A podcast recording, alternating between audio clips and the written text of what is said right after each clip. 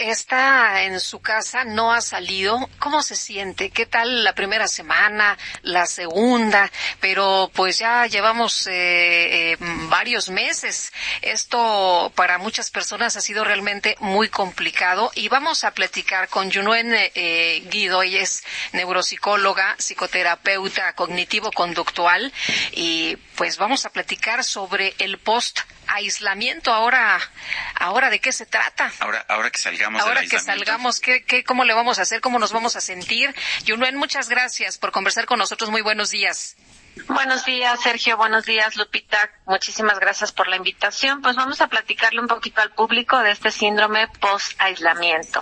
Pues mira, es el miedo intenso a volvernos a exponer y salir de algún lugar en donde se estuvo aislado por mucho tiempo. Este síndrome ya ha sido previamente estudiado, ya ha sido previamente observado en personas que han sido privadas de su libertad por tiempo prolongado y que después son liberadas. Ejemplo, podemos poner a los astronautas, a las personas que han estado presas, a las personas que se han ido a largas expediciones al círculo ártico.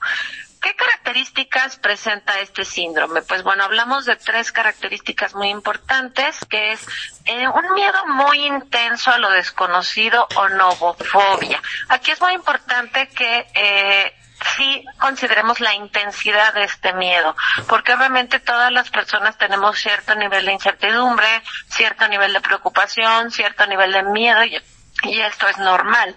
Sin embargo, cuando ya se sale de eh, las características normales y se vuelve algo muy intenso, hay que tomarlo en cuenta. Entonces, la primera característica es este miedo intenso a lo desconocido o novofobia.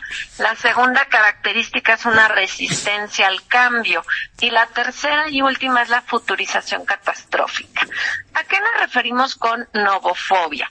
Pues bueno, es importante mencionar que eh, esto es un, eh, las personas temen de manera muy intensa e irracional a lo nuevo, a lo que no conocen.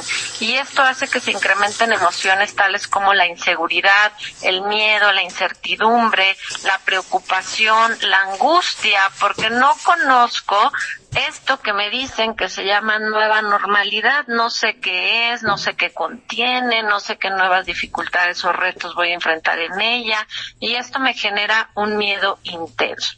Segunda eh, característica importante que hablábamos es la resistencia al cambio.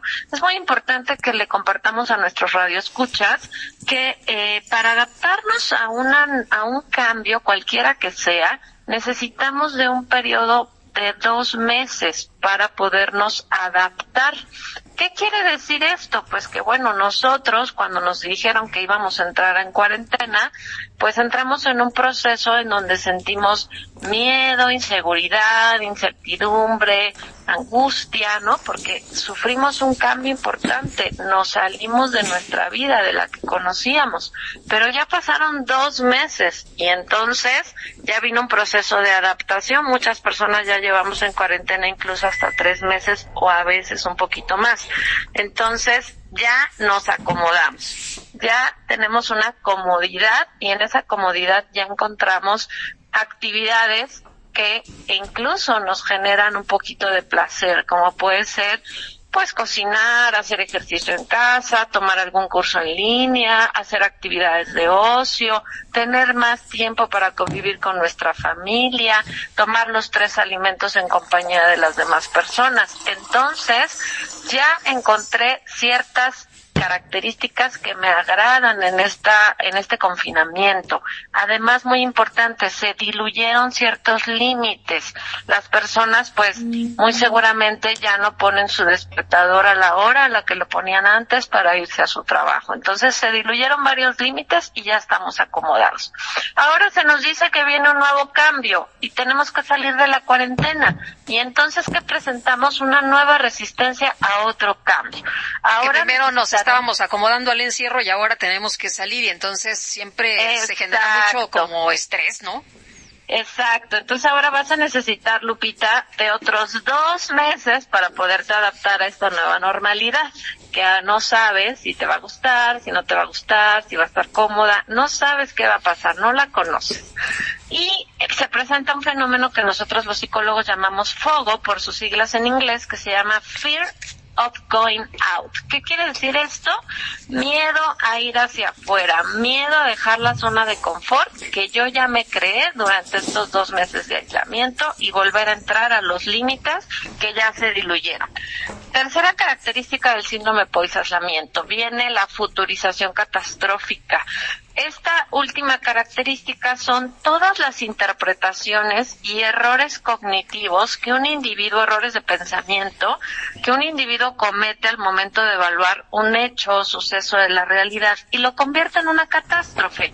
Como ejemplo, te puedo poner pensamientos, ¿no? Que vengan al momento de incorporarse a esta nueva realidad. Cosas tales como, ¿y qué tal que me enfermo?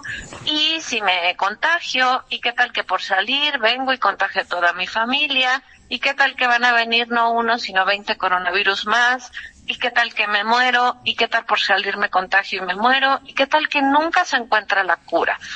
Este tipo de planteamientos a nivel cognitivo solo harán que el miedo, la inseguridad, la incertidumbre, el desconcierto aumente y las personas pues experimenten muchísimo malestar emocional.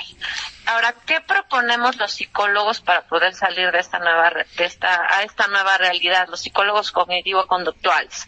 Bueno, propongo y es lo que le propongo a mis pacientes, primero hacer un cambio en nuestras interpretaciones y evaluaciones de esta nueva realidad debemos reconocer y aceptar, Sergio y Lupita, que eh, debemos aceptar y asumir que esto es verdad, que hay un virus en el exterior y que ese virus llegó para quedarse, lo que implica que por un buen tiempo hasta que la cura o la vacuna no sea encontrada, tenemos que aprender a vivir con él y adaptarnos a los cambios que eso implique. Muy bien. Bueno, pues Yunuen Guido, neuropsicóloga, gracias por hablar con nosotros. Claro que sí, muchísimas gracias, que estén muy bien. Igualmente. Hasta luego, bye. Bueno, yo quiero mandar un, pues un abrazo solidario, eh, mi más sentido pésame, a, pues a dos personas, dos amigos que conozco por razones de trabajo desde hace mucho tiempo, Javier Arrigunaga, presidente del Grupo Aeroméxico, y Alejandro Díaz de León, gobernador del Banco de México. Los dos perdieron a sus, a sus madres el día de ayer. Me dio mucha tristeza